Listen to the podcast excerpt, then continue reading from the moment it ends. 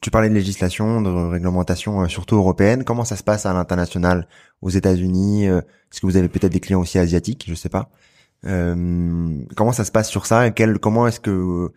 ces sujets-là sont abordés? Alors, on assiste à une un développement, une maturation des sujets qui est assez forte partout et donc aujourd'hui euh, des continents euh, continents nord-américains euh, commencent à, à, à rejoindre l'Europe en matière de euh, d'exigence par rapport aux entreprises sur sur ces sujets RSE.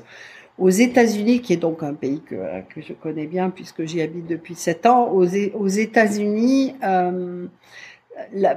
malheureusement, enfin, les États-Unis, comme leur nom l'indique, ce sont des États qui se sont plus ou moins unis. Et donc, chaque État, en fait, il y a des lois fédérales, mais les, les lois fédérales sont en général assez minimalistes. Et bien qu'il y en ait de plus en plus sur les problématiques environnementales, de diversité euh, raciale, qui sont des sujets très très forts aux États-Unis, et ensuite, il y a un deuxième niveau qui est le niveau de l'État. Donc l'État lui-même va édicter des réglementations qui vont contraindre les entreprises qui sont présentes, qui font des affaires dans, dans l'État en question.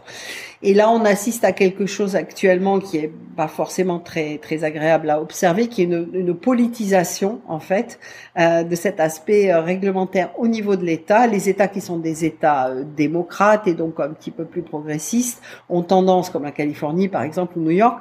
ont tendance à euh, pousser des réglementations de plus en plus exigeantes vis-à-vis des entreprises pour qu'elles soient responsables de leurs impacts sur la planète et la société, alors que les États euh, républicains ont tendance euh, à, au contraire, dénoncer ce type de réglementation en disant qu'elles sont liberticides et qu'elles empêchent de faire du business comme ils aimeraient en faire. Je pense que c'est un peut-être juste un, enfin j'espère, je suis très optimiste, j'espère que c'est juste un état de fait temporaire et que à la fin, euh, à la fin, la planète va gagner parce que et la, et la société vont gagner parce que c'est quand même le plus important.